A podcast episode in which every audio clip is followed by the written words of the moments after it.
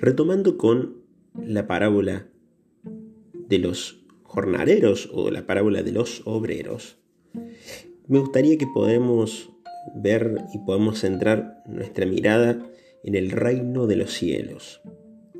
Jesús habla del reino de los cielos, como nosotros dijimos, no simplemente como algo que está en el cielo, como muy bien lo dice, sino que, si se acuerdan, nosotros decíamos que cielo también se puede interpretar por Dios. Entonces hablamos del reino de Dios. ¿Y qué es el reino de Dios? Allí donde está Dios, ahí donde gobierna Dios, el lugar donde está Él, donde está su presencia. Y sí podemos afirmar que el reino de los cielos está en los cielos, por supuesto, pero también está acá entre nosotros. Y en este cuantito que Jesús nos deja, Jesús nos está enseñando a ver dónde está Dios, dónde se encuentra aquel que nos ama, aquel que todos los días nos está buscando.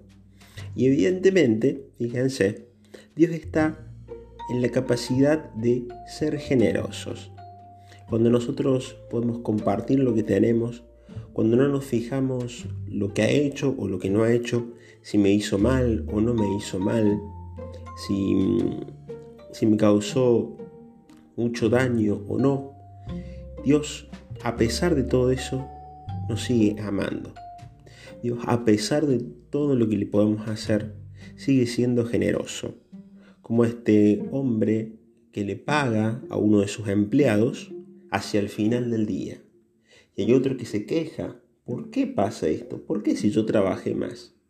Pero la generosidad muchas veces de Dios no la podemos entender, porque no creemos para que las cosas nos salgan mucho mejor, sino que creemos en Él para poder tener una amistad con Él, con nuestro Padre y así ser un poquito más felices.